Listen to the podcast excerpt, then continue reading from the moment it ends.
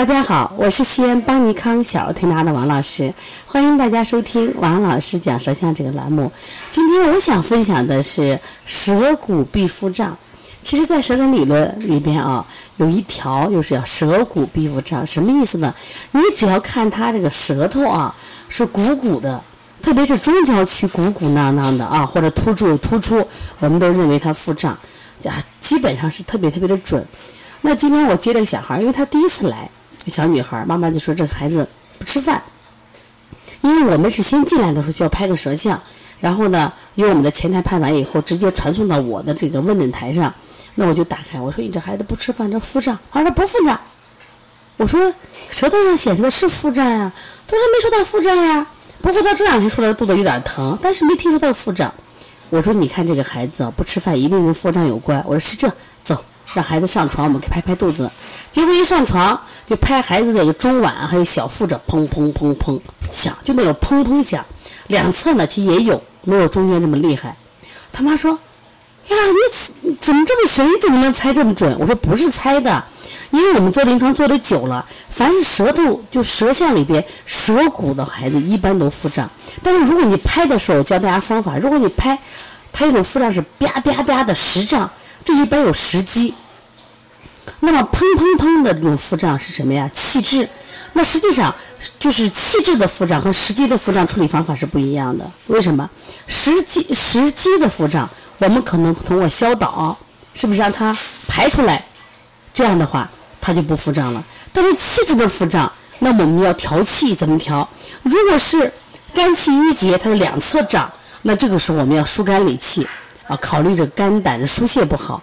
如果是中脘或者小腹这样的话，一般考虑什么呀？脾阳虚。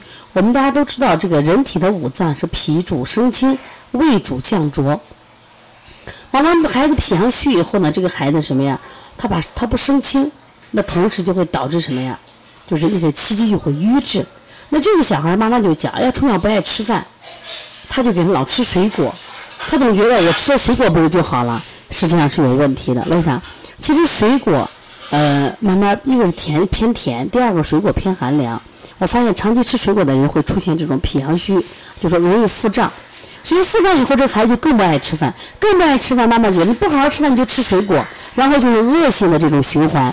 啊，吃水果，这个不吃饭，结果这孩子就是发育就不好，就不好长嘛，也不长个儿，也不长什么呀体重。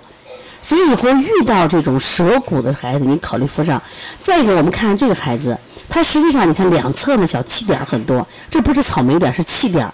另外，你看他这个胎中焦和后焦的那个呃和后区的胎，它实际上是那种白腻胎。这种白腻胎它一般不是食积引起的，如果食积引起的，它往往会食积化火，会伤阴，会出现那种裂纹。而它这种舌面很水滑，是完全是脾阳虚的症状。那怎么办？脾阳虚的症状，我们往往用健脾益肾的方法，比如补肾阳、补脾经，啊，顺顺应八卦、推三关。啊，然后丰富阴阳，其实丰富阴阳，我觉得特别好一个穴位，它可以调整腹部的阴阳。然后呢，我们可以用摩丹田，摩丹田是从就两乳之间的膻中穴一直磨到什么呀？气海、关元这个位置，通过摩丹田以后呢，然后它可以什么呀？就是用滚法滚它这个大肠腧、肾腧，呃，或者掌揉也行。哎，这个孩子放了屁了，基本上他的什么呀？气机畅了，这孩子吃嘛嘛香。就在很短的时间，他就会出现什么呀？哎，气色好了，长肉了，哎，也长个了。大家听明白了吗？舌骨必腹胀。大家是这样，如果大家有一些舌象啊，你看不懂，你可以直接拨打我的电话幺三五七幺九幺六四八九。如果想参加邦尼康在月底进行的这个鼻炎腺样体和视力的课程，可以加微信。